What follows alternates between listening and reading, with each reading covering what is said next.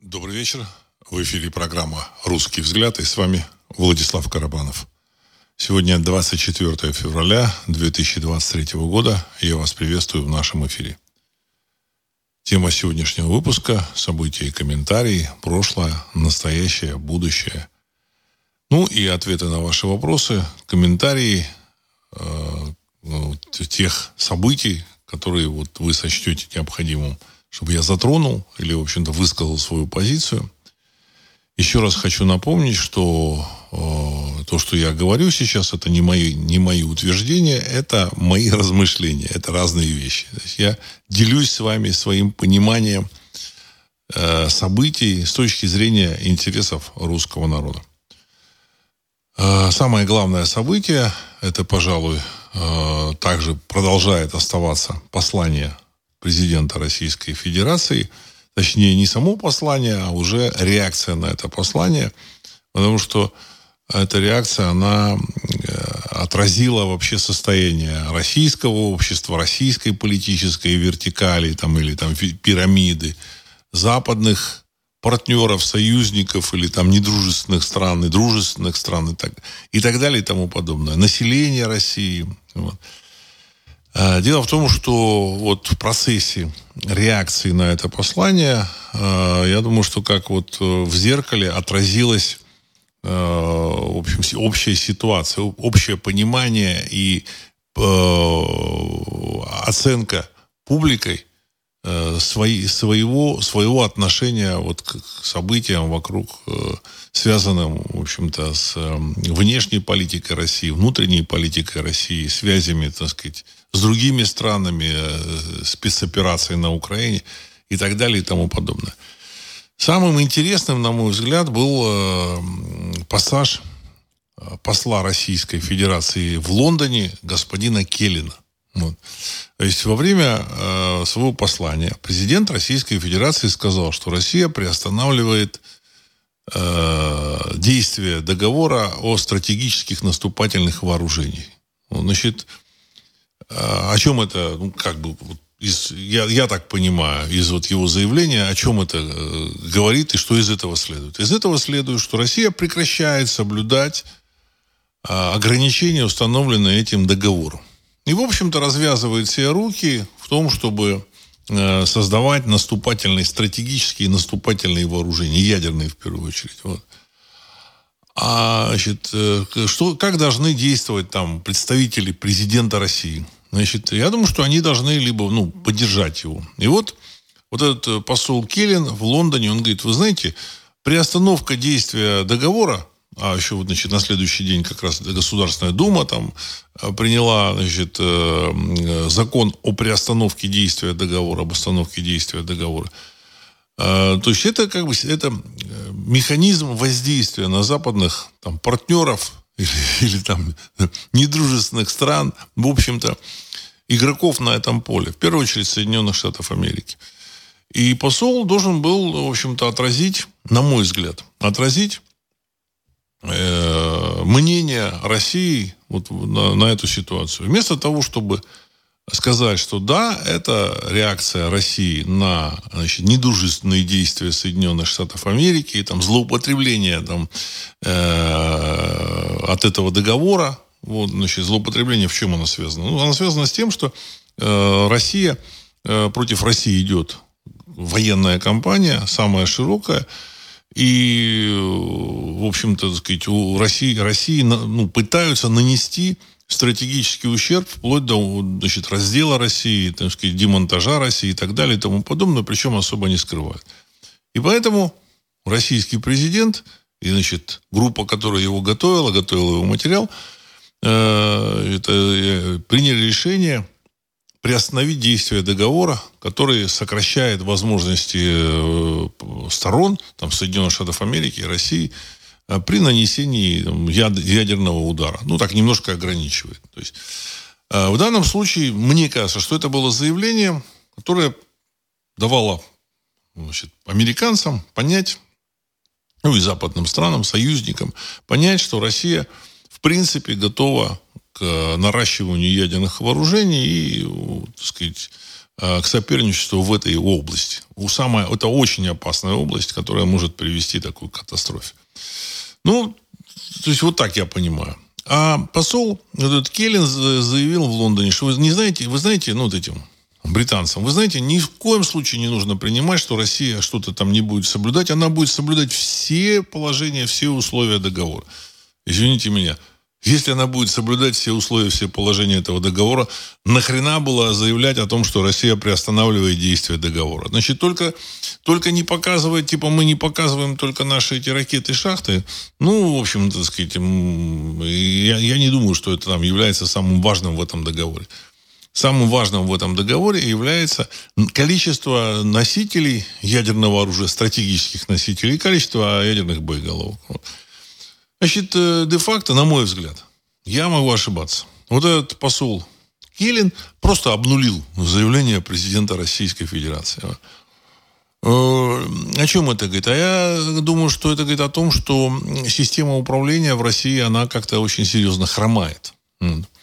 Следующий такой интересный такой пассаж случился. Это некая такая перепалка словесная между руководителем, э, командиром, я не знаю, не командиром, а владельцем, я не знаю, даже не владельцем, а как, как назвать вот этого Евгения Пригожина, значит, э, не знаю, там термина такого нет. Потому что командир там, командиры другие, военные. Он не военный, он, в общем-то, так сказать, предприниматель. Вот. Ну, де-факто он организатор, можно назвать, организатор вот этой частной военной компании «Вагнер». Он в своем выступлении где-то, он там проехался слегка по губернаторам, там, Беглову и э, губернатору там, Свердловской области, Куйвышеву такой есть. Там, вот, там, вот. Что-то он там сказал, я там детали не помню, что там такие ребята отсиживаются, ну, вот, типа вот это, вот этого. Значит, и тут этот господин Куйвышев, чиновники, он имел в виду, что чиновники отсиживаются, вот, и там, а, да, он упрекнул в том, что а, э, погибшего бойца ЧВК, а, погибшему бойцу ЧВК не, не отдали вот воинских почестей при захоронении. На самом деле, этот, он сказал совершенно важную вещь. То есть человек воевал в частной военной компании «Вагнер», и он воевал, защищая интересы России. Не свои личные, там, да, ему там, может, что-то платили там за это, но тем не менее, он потерял жизнь, защищая интересы России. И поэтому отдать воинские почести ему при, э, при похоронах, это минимальное, что может, в общем-то, государство сделать и обязано сделать. Воинские почести, потому что он погиб не в какой-то там драке, э, а в военной операции – важнейшей военной операции, которую Россия проводит за последние, там, не знаю, 30 э, лет своего существования. И, казалось бы, этот э, губернатор Свердловской области, господин Куйвышев, должен, ну, как-то так отреагировать, там, ну, и поправить, вот. Вместо этого этот э, губернатор заявил о том, что, значит, этот Пригожин является, является поваром, и нехрен по поварам лезть в дела государственного управления. Вот, в наши, как бы, значит, на, в наши дела. Вот. Пусть, пусть бы занимался своим этим э, поварским делом, вот, э, и продавал бы свои там блюда. Вот. Ну, на мой взгляд, это такое, ну, оскорбительное поведение. Понимаете? Вот. Дело в том, что ни в одной стране мира ни один губернатор бы так не высказался. Там, ну, сказать, если бы американскому губернатору там, ну, так сказать, ткнули бы носом в, такое, в, такое, в такую ситуацию, я думаю, что он тоже, как бы, так сказать, э, исправился, и, в общем-то, сказать, вопрос был бы закрыт. А тут вот такая вот такая пикировка славянская, словесная. Я так полагаю, это тоже так показатель э, того момента, что российская управленческая пирамида, она, так сказать, далеко не монолитная, не едина. И, в общем-то, она не понимает каких-то, не имеет единых правил игры. Вот. При всем при том, э, господин Пригожин, он воюет, он, в общем-то, сам себя сделал. В данном случае он, значит, занимался таким этим бизнесом, связанным, значит, там, с э, ресторанным обслуживанием, еще с чем-то. На самом деле это очень тяжелая работа. Которая требует э, учета там массы факторов. Вот. И для того, чтобы на этом зарабатывать деньги, вы знаете, нужно иметь, так сказать, недюжинный талант. Вот. И плюс к этому этот человек создал частную военную компанию, которая является самым значит, успешным подразделением, военным подразделением Э, даже частная военная армия, которая действует в рамках специальной военной операции, плюс это, эта же компания действует в Сирии и тоже достаточно успешно. И, та, и также эта компания действует в Центральноафриканской э, республике, тоже, в общем-то, или действовала. Я думаю, что и сейчас там есть какие-то представители этой компании. И тоже вполне себе успешно. Из э, страны такой в Африке, Мали, местное правительство попросило французов, которые раньше были ну, колониальной державой, в которую входила Мали. Вот. И вот эта местная власть, она попросила этих французов, значит, французские подразделения, которые обеспечивали там вроде бы мир, покинуть Мали. То же самое с Центральноафриканской республикой. Вот. Э, ну, в Сирии вы тоже знаете. То есть это вполне себе, так сказать, такое военная, частная военная компания, военное подразделение, которое э, обслуживает интересы России. Ну, может быть, и свои там тоже, но это интересы России. Сейчас вот военные компании э, на Украине, они, конечно, сказать, защищают интересы России. И такое поведение вот этого Куйвашева, Куйвашева, да, Куйвашева, да, оно, по крайней мере, странно. Вот. И все вместе оно говорит о том, что вот это как бы послание президента, оно, значит, как-то не дошло до российской вот вертикали совсем аж никак. Вот. Э, есть информация о том, что не платят э, военным, э, не всем, там, может, какие-то есть, там, сказать, задержки с выплатой, там, содержания. Может быть, я не, не, не прав. Но, во всяком случае, до меня такая, такая информация доходит. В целом, в целом, э, публика, вот я, так сказать, мониторил э, мнение людей, там, форумы различные, там, какие-то там статьи, как, какие-то там, ну, как бы отрывки, конечно, какие-то вот э, всяких э, публицистов, там, э, там, блогеров, вот. Их оценка вот этого э, послания. Вот. И, к своему сожалению, ну, должен констатировать, что оценка послания была, в общем, не очень благожелательной. То есть публика неблагожелательно высказалась в отношении этого послания. И проанализировав вот то, что было сказано во время вот этого послания, там, что там было сообщено, я, пришел к выводу, что, ну, вы знаете, действительно, значит, главный, я в прошлом еще выпуске сказал, вот мне показалось, что главные вопросы не были затронуты. В целом, все, что происходит, оно вызывает определенную, знаете, как это, выражаясь официозным языком, озабоченность. Извините, ребята, так сказать, а как, как управлять страной? Если там послы говорят то, что они хотят, если там губернатор э, одного из крупнейших российских регионов, э, в общем-то, когда ему сказали, почему э, военному не, не, не отдали почестей при похоронах, а он еще, так сказать, огрызается и посылает этого вполне себе, так сказать, э, серьезного военного командира, в общем-то, куда-то, так сказать, типа, несу, несу свой нос не в свое дело. Вот. Значит, эм, э, вот этот Беглов, губернатор Петербурга, тоже на месте, хотя он, значит, откровенно там приглашал, оплачивал каких-то людей, там, которые э, Э, выступали там против, против интересов России, там вот этих певцов, там музыкантов, которые там осуждали Россию и так далее и тому подобное. То есть все эти люди существуют, работают, и, в общем-то, нам непонятно, а что происходит? Что происходит? Значит, с одной стороны, есть там заявление Медведева, который сказал, что, ну, в общем-то, мы, мы вынуждены выбирать. Либо заключать перемирие какое-то, либо, значит, и там через несколько лет опять вступать в эту войну, либо, ну, решать вопрос с, с территорией, замечательной территорией 404, либо, в общем, доходить до западной границы. И нам нужно доходить до западной границы. То есть это заявление вот как раз заместителя председателя Совета Безопасности России. С другой стороны, выступают всякие значит, чиновники от МИДа и заявляют о том, что да, нужны переговоры, какие-то люди. Мы, честно говоря, так сказать, э, э, представители населения народа России, русского народа. Вот, потому что, опять же, русский взгляд с точки зрения интересов русского народа. Мы, в общем, не понимаем, что происходит. Мы не понимаем, что происходит.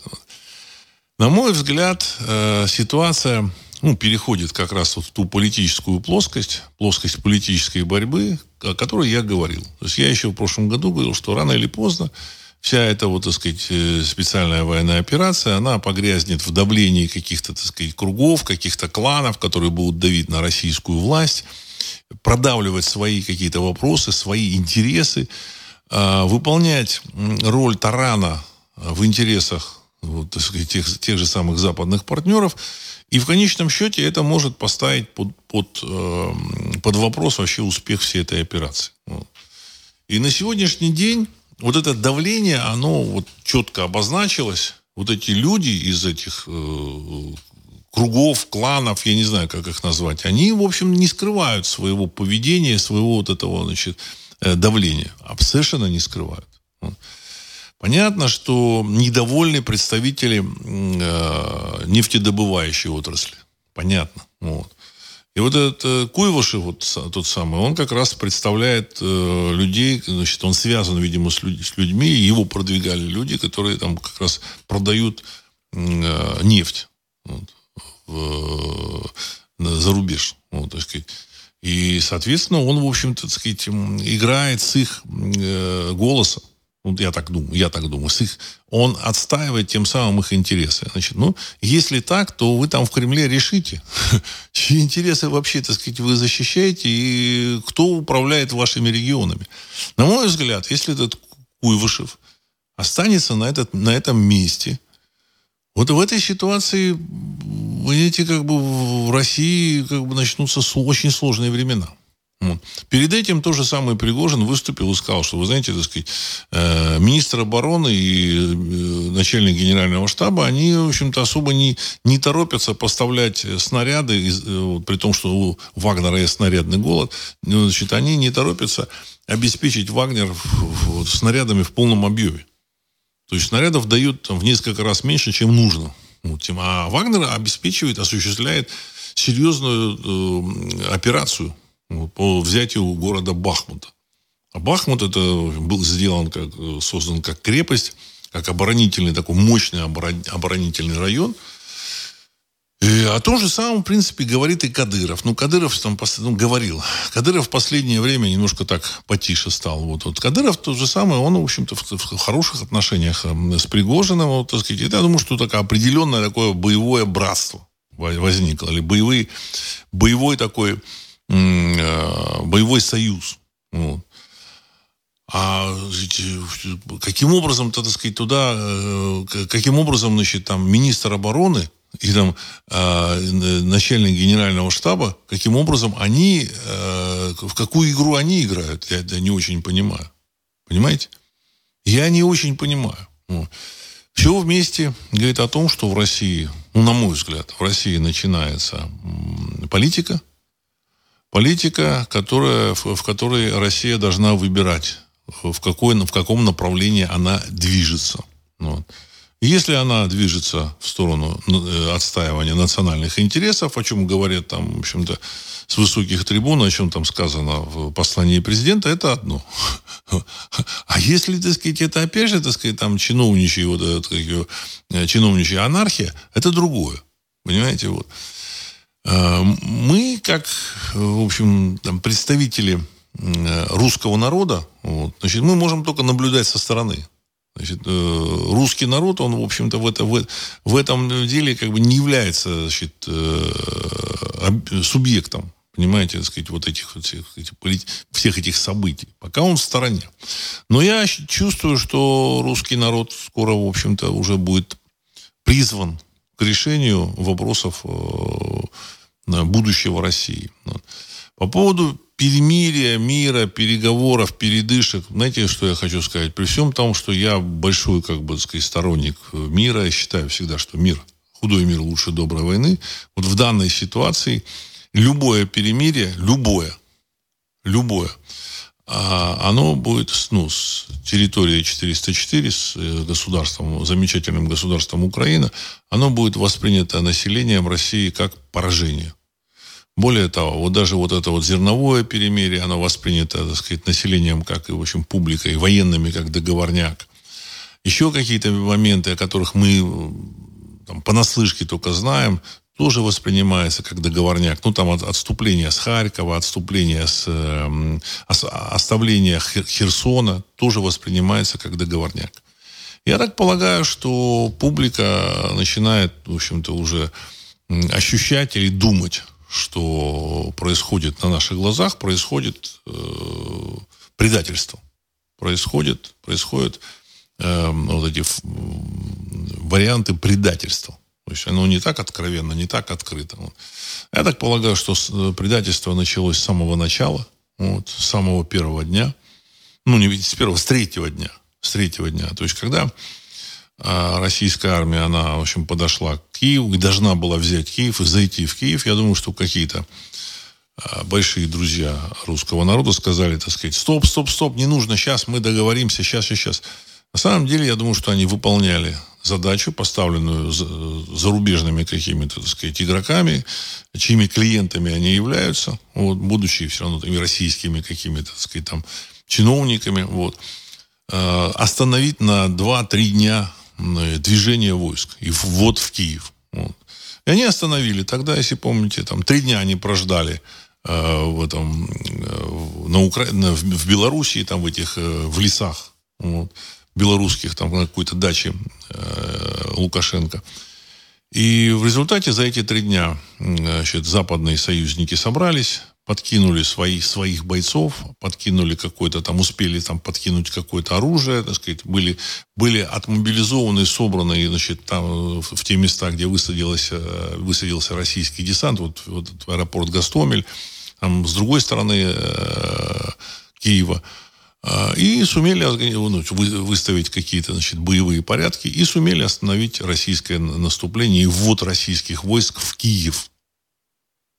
Тем самым изменив вообще весь план вот этой военной кампании. Дальше задача, на мой взгляд, вот этих вот игроков, ну, в российской системе, и западных игроков, которые кураторов их, являлось э, э, желание затормозить любое продвижение, любые военные действия. В конечном счете они хорошо затормозили.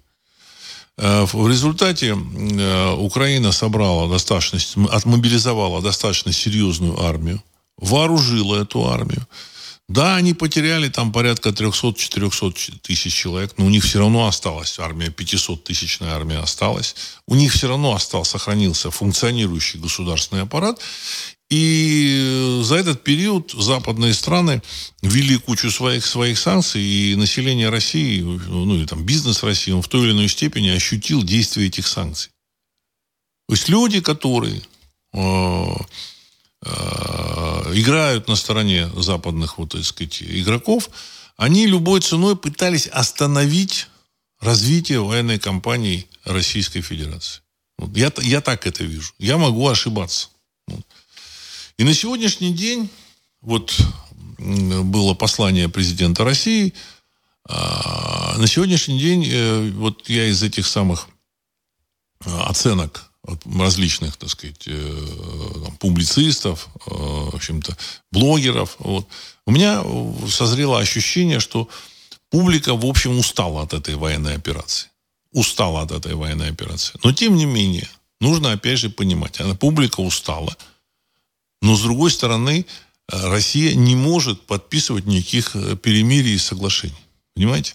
Потому что если какое-то перемирие и соглашение будет осуществлено, то это будет оценено всеми и вообще во всем мире как поражение России. Об этом даже заговорил, сказал так сказать, вот, помощник президента Байдена Салливан. Он сказал, что Россия де-факто проиграла кампанию на Украине.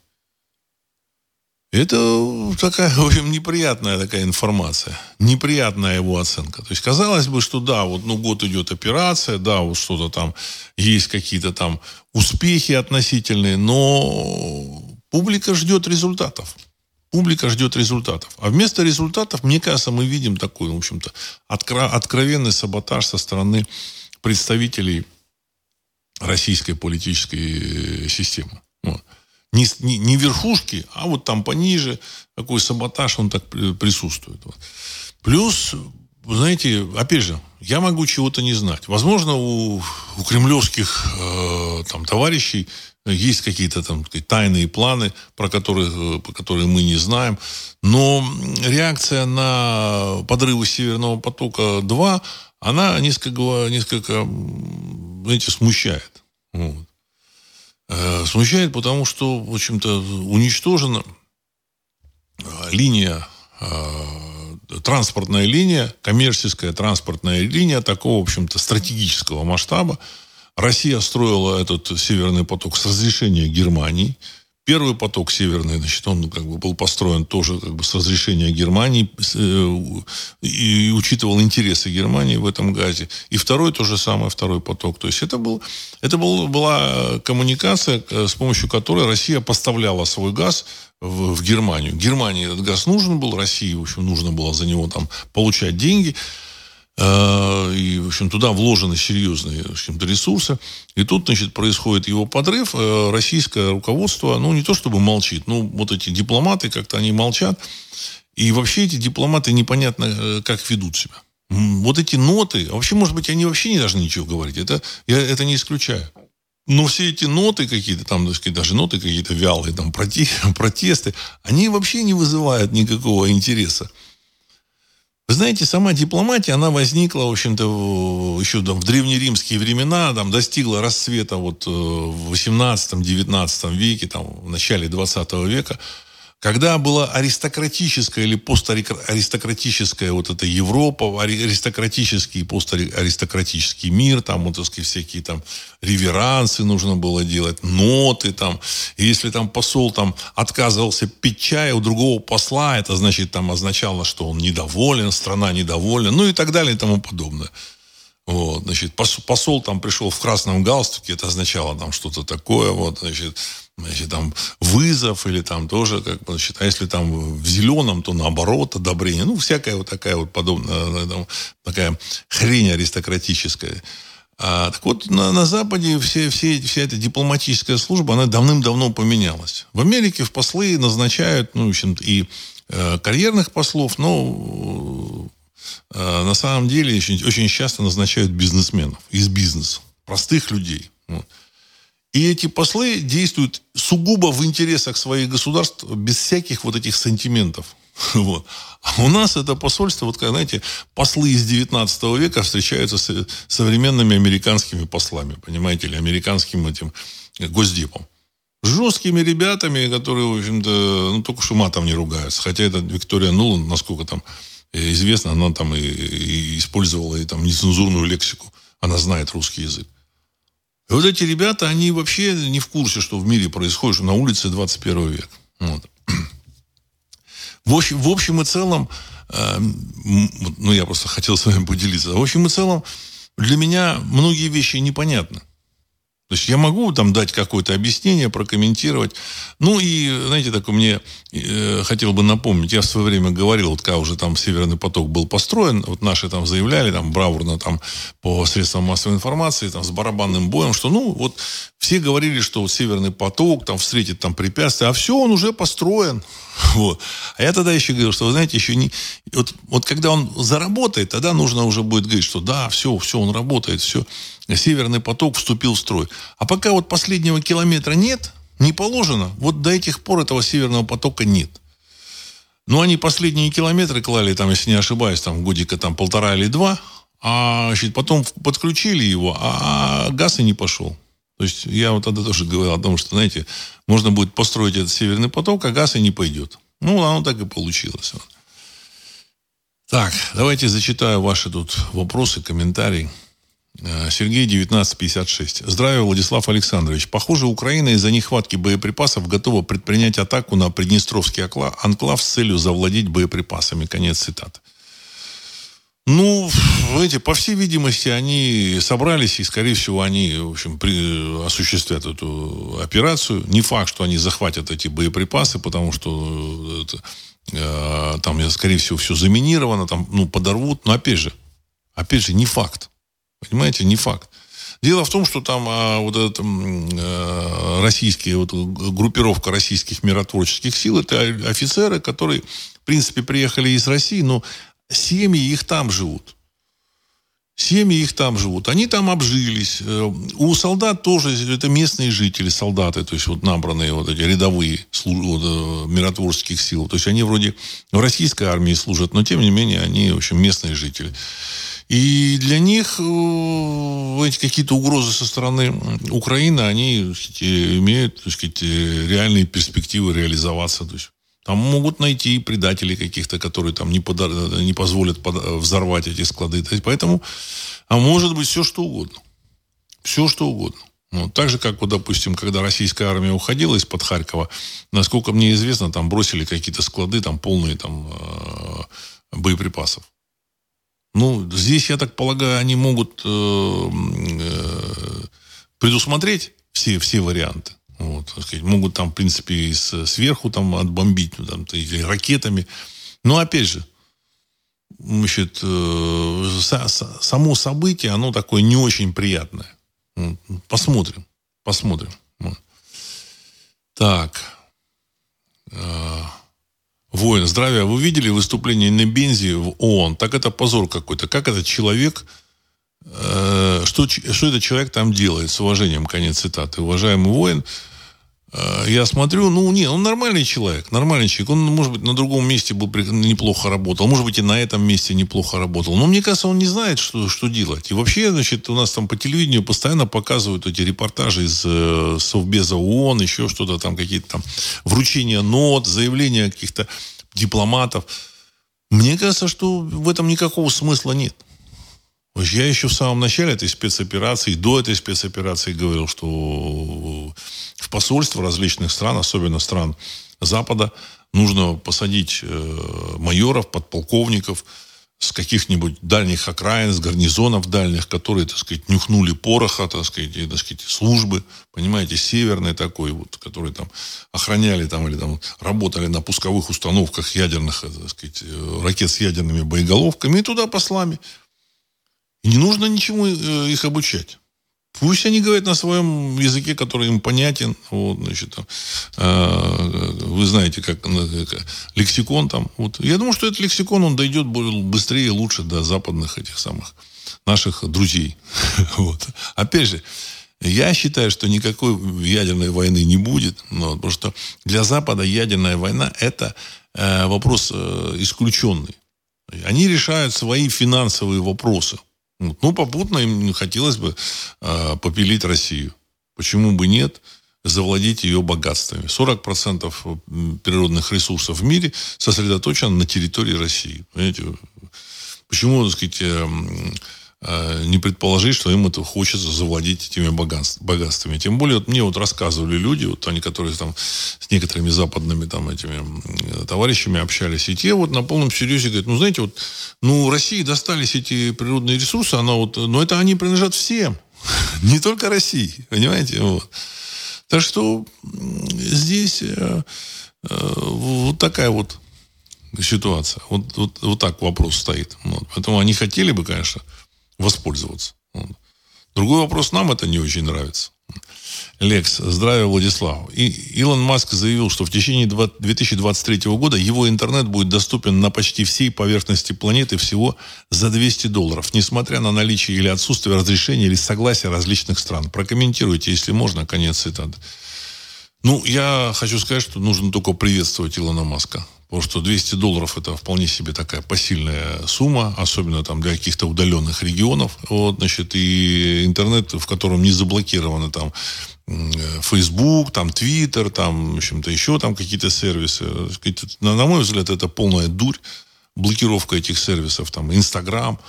Ну, догадались не блокировать YouTube российские товарищи, вот, потому что если они заблокируют YouTube, то население может выйти на улицы намного легче. Обойти эту блокировку можно так или иначе, но тем не менее для, для огромной массы людей YouTube это значит, форма там, развлечения, получения информации, инструкций. Просто я знаю, что люди, когда нужно что-то там починить, сделать или какую-то операцию сделать, они, значит, набирают там в Ютубе, смотрят, там есть, есть инструкции, видеоинструкции что, чего, как делать, куда вставлять. Это очень серьезный инструмент. Кто-то слушает музыку, кто-то смотрит там какие-то там, э, не знаю, э, новости, кто-то там, в общем-то, вот аналитику, в данном случае, так сказать, программа «Русский взгляд» мы выкладываем на YouTube. Поэтому YouTube, он, как бы, так сказать, у них хватило ума не, не, не блокировать. Но то, что они заблокировали Facebook, Instagram, Twitter, то есть я считаю, что это огромная, так сказать, ошибка. Потому что ну, вы хотите заблокировать, сделайте что-то здесь, в России, разрешите. Понимаете? Разрешите, создайте свою. Русский этот российский Рутуб это не работающая совершенно структура. Ну, вот. Это однозначно, это понятно. Э, там какие-то модераторы там дурацкие с какими-то какими-то запросами. То есть это все выброшенные деньги. Эта вещь не работает. Значит, конечно, они хотели бы там продавить запрет Ютуба, но боюсь, что этот запрет может закончиться очень печально для в политической области. Вот. А, так что я, я приветствую, приветствую вот этот интернет этого Илона Маска. А, Георгий 29. Владислав, Приветствую. Возможно, главная башня Кремля подконтрольна. Высокие чиновники и мидовцы в курсе, и поэтому не особо-то прислушиваются. В результате имеем то, что имеем. Конец цитаты. Я думаю, что есть э, главная башня Кремля, которая, в принципе, решает важные вопросы. В данном случае, в общем-то, они не могли допустить заход НАТО и, значит, американцев, там, американцев в Крым, а этих самых э, НАТО на Украину и начали эту спецоперацию. Но они не поняли, что мир, он, в общем-то, не подчиняется, вот, так сказать, просто силе. И армия управляется не просто, вот, так сказать, приказами. Армия – это люди. А, другая сторона – это тоже люди. Э, экономика – это тоже люди. А, это важна их мотивация, как они работают, насколько они мотивированы работать. В России э, есть люди мотивированные, но среда для э, создания конкурентной экономики, она отсутствует. Экономика опирается в основном на нефтегазовых доходов, э, доходах и там, продаже э, природных ресурсов, там, леса, там, рыбы, э, полезных ископаемых, золота, там, бриллиантов тех же самых. Вот, значит, ну, какие-то, какие-то в России есть технологии очень серьезные. Там, обогащение урана.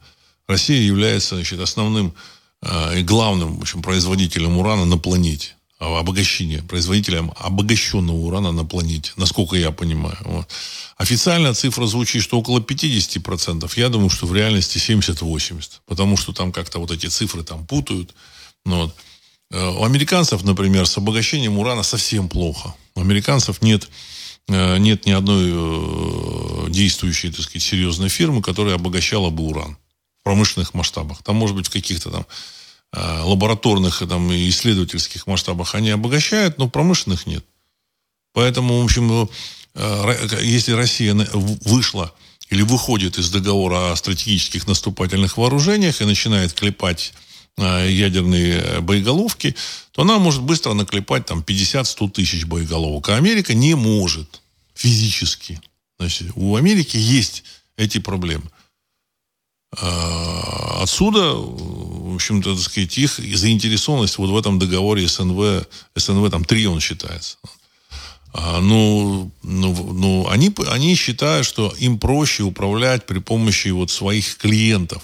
То есть проще. Зачем там вкладывать деньги там, в обогащение урана, если Россия обогащает уран, и там Ельцин подписал э, договор в свое время и продал 500 э, тонн, 500 тонн оружейного урана – которых достаточно там было там для э, изготовления 20 тысяч атомных бомб. Вот.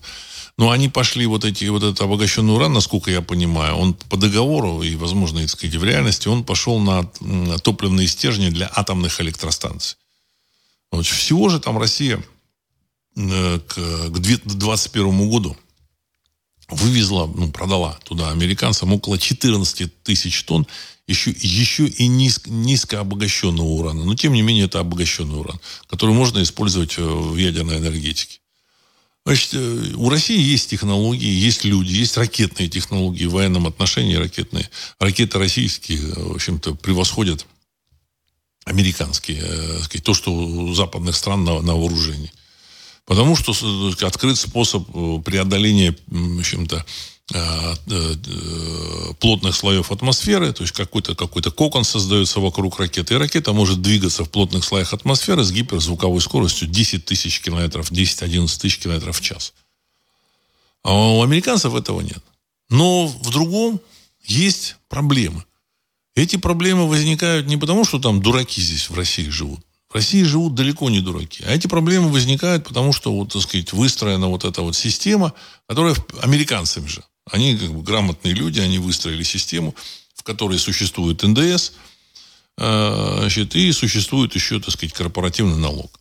В Америке НДСа нет, если кто там не, не знает. В Америке корпоративный налог, если не ошибаюсь, 15%. Ну, Трамп там снизил. Ну вот. В России 25%. То есть э, в Америке 15% корпоративный налог – и там какие-то еще мелкие налоги. А в России, значит, 20% НДС и 25% корпоративный налог. То есть, и плюс еще, в общем, неэффективный чиновничий аппарат. Крайне неэффективный. И он даже не только, не то, что неэффективен, он враждебен. Он враждебен. Ну вот представьте себе ситуацию. Кто-то захотел создать завод э, или там производство микроэлектроники в Свердловской области. И вот там вот это, так сказать, агент мировых партнеров России, партнеров беру в кавычки, э, вот этот Куйвашев, он, в общем-то, так докладывает туда по, по, своей, по своей вертикали, ему говорит, так, перекрыть кислород. Ну, вот и все. Понимаете? То есть э, в России не существует э, вот такой э, патриотической власти. Вот это, так сказать, вот всех вот уровней власти. Там наверху там есть патриоты, все, так сказать, наверное, есть. Опять не все, потому что у меня есть сомнения по отношению там, э, к кому-то. Вот. А вот этот уровень губернаторов, там, в общем-то, там просто явно, люди явно работают на каких-то там э, других начальников. Вот. А в этой ситуации что-то строить, так сказать, нужно быть идиотом. Да, налоговая система и плюс, в общем-то, так сказать, там какие-то враги в системе власти. Э, отсюда, э, я так полагаю, что э, страна приближается к каким-то политическим разборкам. Понимаете? То есть то, что заявил Пригожин, это элемент начала вот этих вот, так сказать, не дай бог, конечно, что они начнутся, вот этих вот разборок. Потому что, с одной стороны, он, в общем-то, так сказать, стоял в стороне, и, ну, не, не стоял, он занимался своим делом и молчал. То, что его заставили сказать это, это значит, что все, дошло. То есть он, видимо, при, приезжает к этим, вот, в эту часть, к своим этим вагнерам, вот, а ему, значит, начинают говорить. И в конечном счете он не может не ретранслировать то, что говорят его военные самый успеш, самая успешная военная группа на вот в этой э, спецоперации на территории Украины. Понимаете? Ну вот. Отсюда возникает вопрос. Либо Россия сливает, э, в общем-то, так сказать, свою позицию, и это означает, она так движется потом там дальше к, развалу, потому что, значит, после поражения, любое перемирие, любой там договор будет означать, ну, без выхода на западную границу будет э, означать поражение. Либо Россия э, решает вопрос э, с, с, внутри России с властью, с представителями власти. Они могут быть очень такими угодливыми товарищами по отношению к Кремлю, там, иметь какую-то крышу, но без решения этого вопроса ничего, ничего не решить. Люди-то это чувствуют, понимаете? Люди это чувствуют. Ну, я лично считаю, что народ победит, русский народ победит, и у этих э, ребят шансов никаких нет.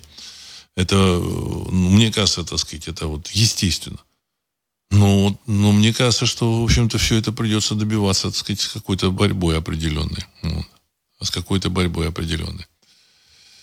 Э, фиалка. Предательство во властных структурах просто зашкаливает. Они просто испытывают терпение народа, и оно уже на пределе. Конец цитаты. Ну, вы все, так сказать, точно так же так сказать, оцениваете, как оценивает целый ряд там блогеров и людей, которые, в принципе, настроены вполне патриотично. Плюс, конечно, играют такую роль раздражители, различные тролли и такие скрытые недруги. Я их там фамилии не буду перечислять. То есть, есть открытые недруги, есть скрытые недруги. А, они откровенно, конечно, глумятся.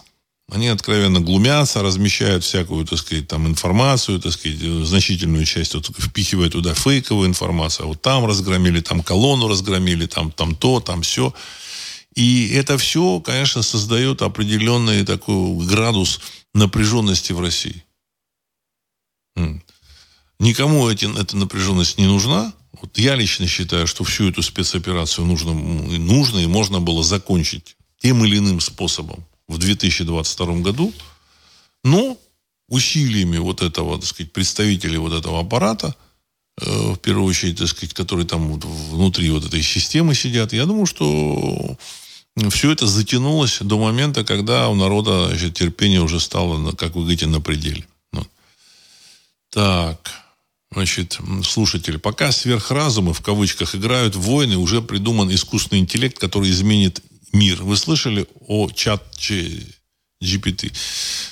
Конец цитаты. Нет, не слышал, но я так полагаю, что он ничего не сделает. Это чат-бот, который там может вести диалог в режиме реального времени. Это вы, вы это, наверное, имеете в виду. Значит, на самом деле там слышал, ну, в общем, все это, все это ерунда. Вот, это, это имитация человеческой деятельности. Никакой чат-бот, никакой искусственный интеллект не заменит человека.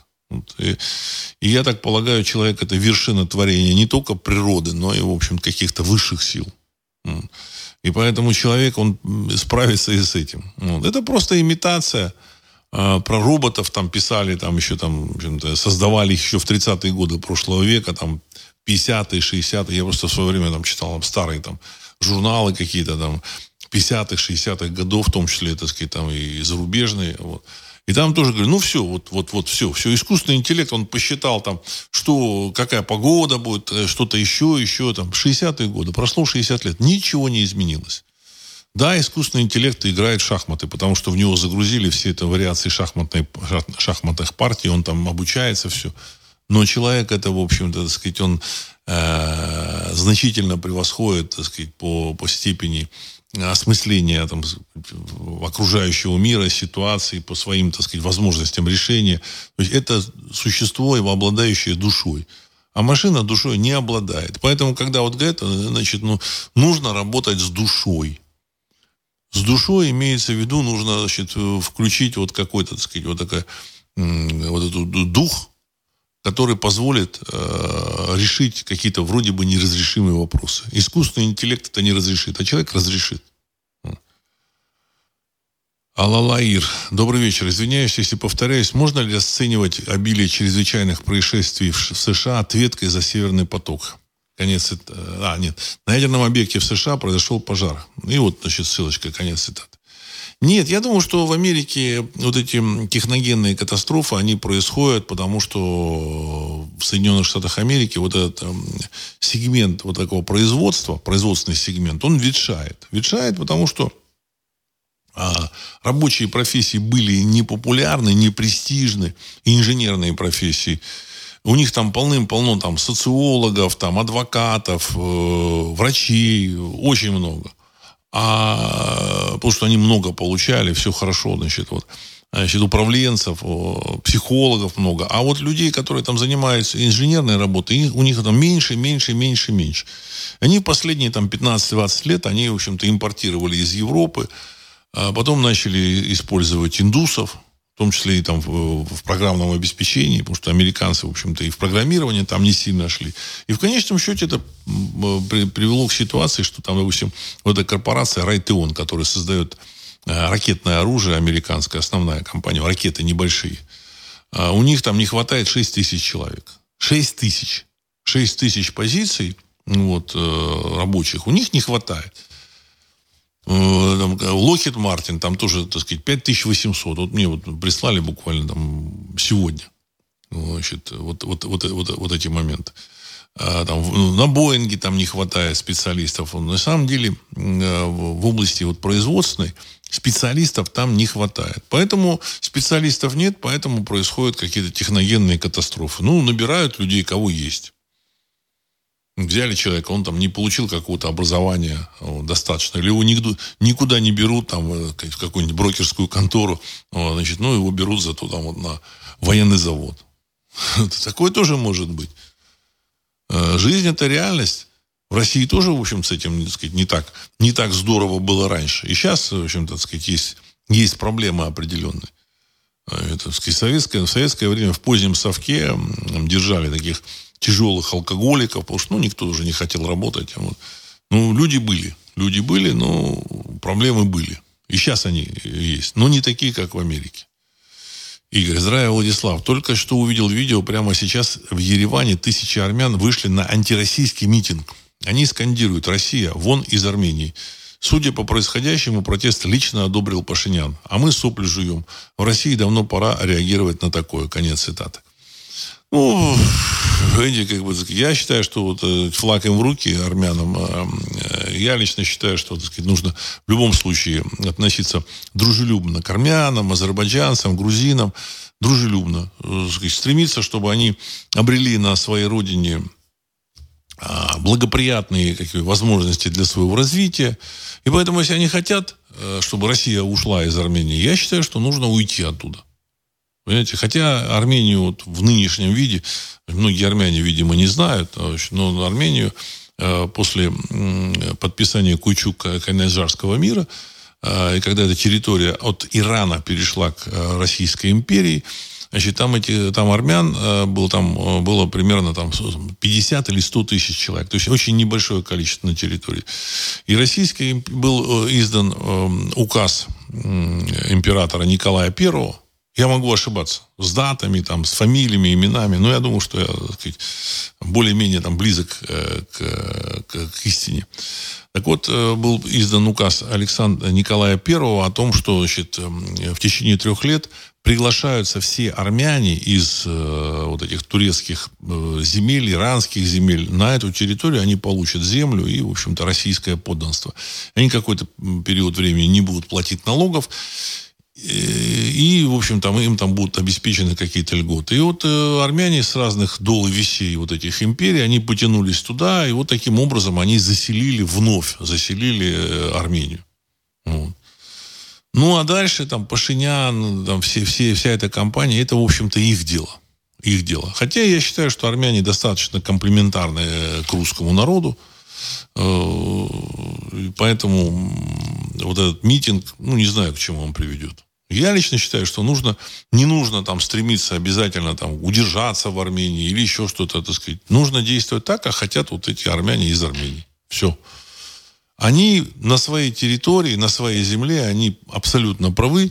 Эта земля, э, она, в общем-то, имеет отношение к Российской империи, но вот стратегически важного отношения для России, в общем, эта территория не имеет.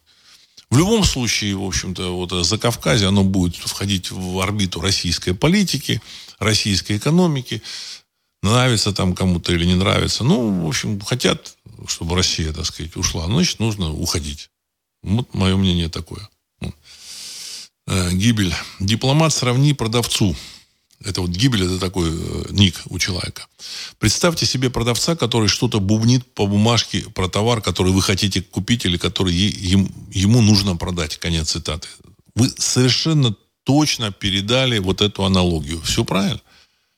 Это э, российские дипломаты, это люди, которые никакого отношения к России не имеют. У них нет, нет переживания за, за Россию, за Родину. Я думаю, что они единственное переживают за свое вот это место – чтобы это место сохранялось, чтобы получать там какую-то зарплату. Поэтому им нужны там куча всяких международных организаций, чтобы там туда рассовать своих каких-то креатур, сами, чтобы они там сидели в этих организациях, вот типа там ОБСЕ, там, в общем-то, вот, в, в которые там Россию начали оскорблять, не пускали. И все. То есть им, им интересы России, реноме России, как выглядит Россия, которая там рвется там в этот ОБСЕ, она, они, им не интересно это. Мне кажется, что вот эта дипломатия, вот эта советская, она вот, э, Советского Союза нет. Значит, события на территории Украины это продолжение развала Советского Союза. Если кто-то вот думает, что Советский Союз это такая, значит, э, он распался и все. Нет, это как раз продолжение развала Советского Союза. Почему продолжение развала? Потому что в Советском Союзе, в общем-то, была создана вот эта территория Украины. И Белоруссия была в Советском Союзе раздана.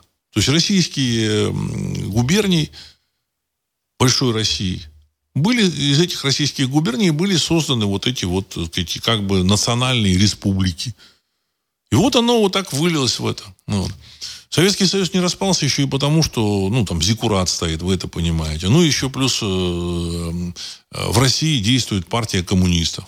Знаете, они причем, так сказать, выступают там с каких-то якобы патриотических позиций, вот эти коммунисты, там, Зюган, господин Зюганов. Хотя, на самом деле, вот то, что, то, что происходит сейчас на территории Украины, это прямое следствие коммунистической, большевистской политики на русской земле. Это прямое следствие. Это они создавали вот эти все республики, значит, все эти вот э, э, изобретали там вот эту, как бы, так сказать, там э, некий Советский Союз, который гакнулся, вот, так сказать, э, вроде казалось, никого он не подмял, там, ну, там немного там таких каких-то трений было. Но на, сегодняшний день выясняется, что этот Советский Союз, он, в общем-то, так сказать, э, лишил Россию своих исторических земель. И эти коммунисты продолжают находиться в этой в Государственной Думе. Пока они не, Россия не избавится от этой партии, от этих людей, не придаст их, вот, так сказать, конкретному там, э, суду истории, истории, во всяком случае, так сказать, публика должна понимать, что они делали. Это сделали вот этот Советский Союз, они и сделали.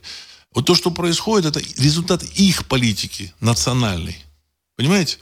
Они говорят, что ну тут сейчас вот будет такой, созреет такой э, всесоюзный интернационал. Он не, со, не созрел, этот интернационал всесоюзный, не созрел. Вот. Наоборот, э, вырастили, в общем-то, какую-то Россию, вторую, там, вот, антироссию, Украину вырастили, выращивали сознательно все. И продолжают заседать в Государственной Думе Российской, Российской Федерации. А то, что сейчас происходит, это продолжение развала Советского Союза. Вот, ну, на секундочку. Тут у нас э, очень много пережив... Ну, не то, что много, есть такие переживающие люди, там, которые там страдают по Советскому Союзу. Вот, пожалуйста, вот, значит, поезжайте там на Украину, продолжайте строить. Вот. Владимир, здравия, Владислав. С интернета и Турции есть мнение о том, что землетрясение вызвано применением геофизического оружия. Что думаете по этому поводу? Конец цитаты. Знаете, я не исключаю э, использование геофизического оружия. Вот я вот точно вам скажу, не исключаю. Вот. Но с другой стороны, э, я думаю, что это в любом случае событие, знаете, такого метафизического характера.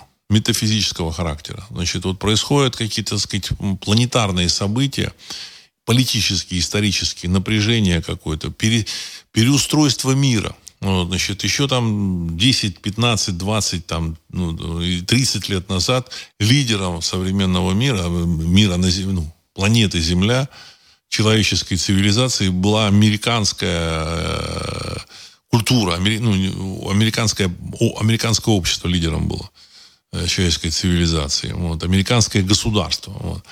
А теперь э, все перекраивается, перестраивается. Вот. Западная Европа была, понимаете, как бы лидером человеческой цивилизации. Ну, а теперь выясняется, что Западная Европа потихонечку отходит э, на второй план. На первый план действительно выходят э, восточные страны. Там тот же самый Китай, та же самая Япония, та же самая Южная Корея, та же самая Индия, та же самая, там, так сказать, там, Малайзия, там, Индонезия. При, том, что, при всем при том, что люди там будут э, там, хихикать, смеяться, на самом деле это вполне себе Э, люди, которые умеют работать.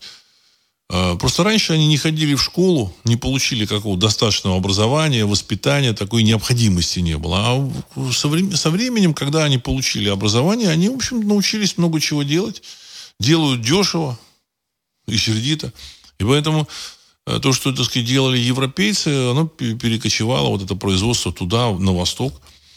Какие-то европейцы, они, конечно, будут там показывать, там, гиды показывать э, Париж, Лувр, Эйфелеву башню показывать, но современная цивилизация – это и производство. Производство там, сказать, автомобилей каких-то, там, одежды, там, каких-то, так сказать, там, электроники. Вот, электроника вся э, делается на Востоке. Вся абсолютно. Вот, я, я, ну, мы с вами застали, застали то время, когда э, телефоны Nokia были. Вы помните, да, так сказать, Ericsson – а, какой еще, так сказать, Nokia, Ericsson, Motorola, телефоны были сотовые, вот эти маленькие телефоны. А сейчас все, никакого, никакого Nokia нет, никакого Эриксона нет, никакой Моторолы, там еще там французская какая-то была фирма, тоже, тоже сам. Все нету. Все там Philips был, был. Где Philips? Найдите Philips. Он, наверное, производит что-то в Philips, но, в общем-то, никаких телевизоров Philips нету, ничего-то Philips нет.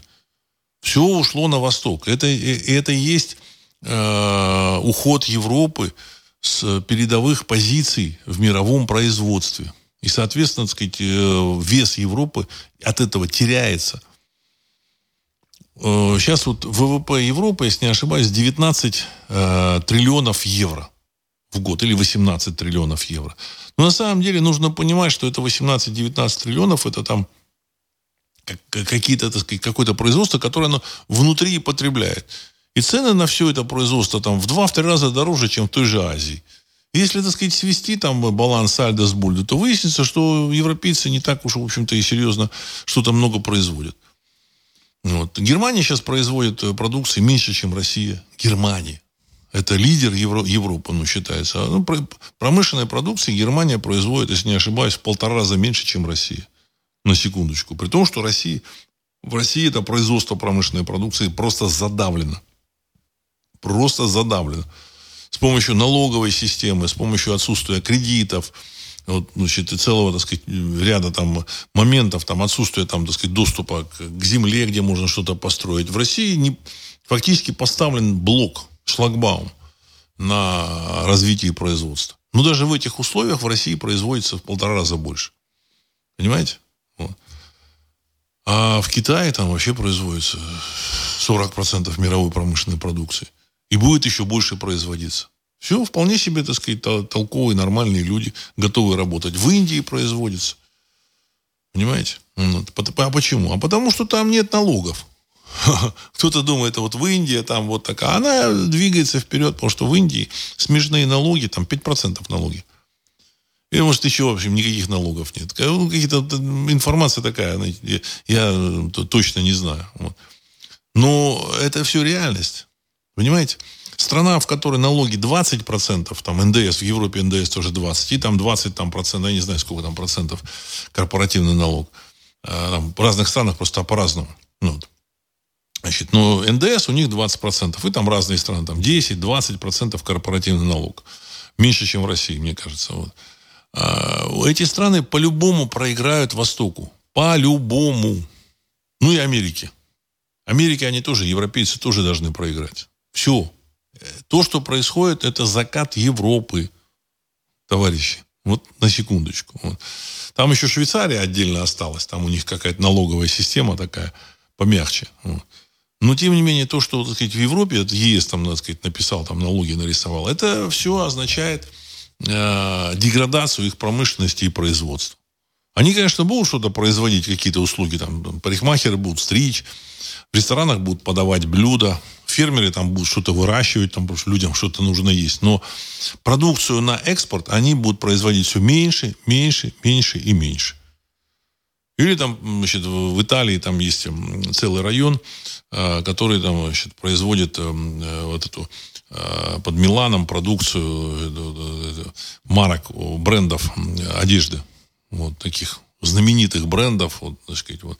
На самом деле вот эту одежду шьют в основном китайцы, так сказать, там 30 или 40 тысяч китайцев вот перед э, вот этим э, карантином, они там, так сказать, работали и шили всю эту одежду под Миланом, около Милана. Вот. Значит, потом их, так сказать, туда спровадили обратно в Китай. Там, вот. Но ну, смысл в том, что э, итальянцы уже как бы не работают. Понимаете? То есть все вместе, все вместе, оно говорит о том, что закат Европы, он подготовлен не Россией, э, не, там, не китайцами, а самими европейцами. Это очевидный факт. А совершенно очевидно.